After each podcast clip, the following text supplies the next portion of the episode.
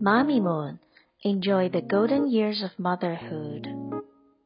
Silly Milly and the Birthday Surprise by Laurie Friedman. Milly likes to be silly. Milly also likes birthdays. Today is Dad's birthday. Milly is ready. Milly is ready for Dad's birthday. Milly is ready with silly birthday surprises for Dad. Silly games, silly music, silly gifts. Dad's birthday is going to be very silly, sings Milly. Silly, silly, silly. Silly Milly, says Mom.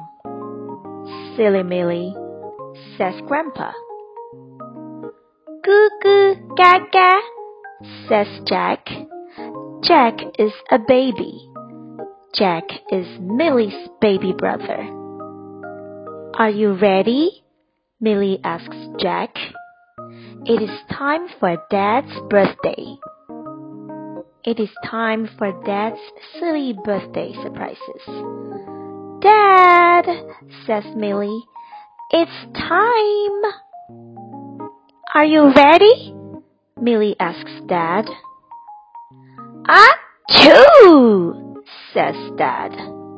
Mom feels Dad's head. Dad is sick, says Mom.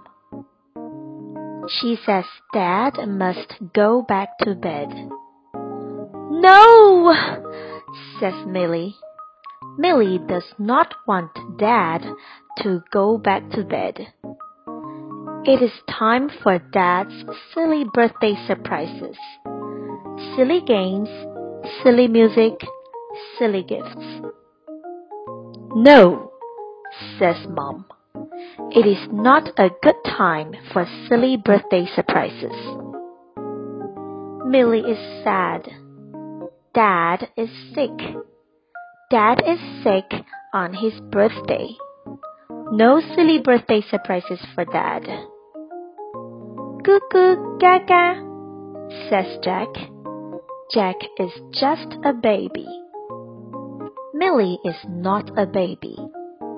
Milly has an idea. A birthday surprise for Dad. A birthday surprise for Dad who is sick. Milly finds a tray. Milly puts a glass of juice on the tray. Milly puts a bowl of fruit on the tray.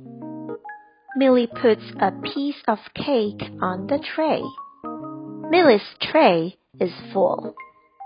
Milly takes the tray to Dad. Happy birthday, says Milly. Thank you, says Dad. Dad likes his surprise. Milly has one more. Dad is sick. He can't play silly games or make silly music.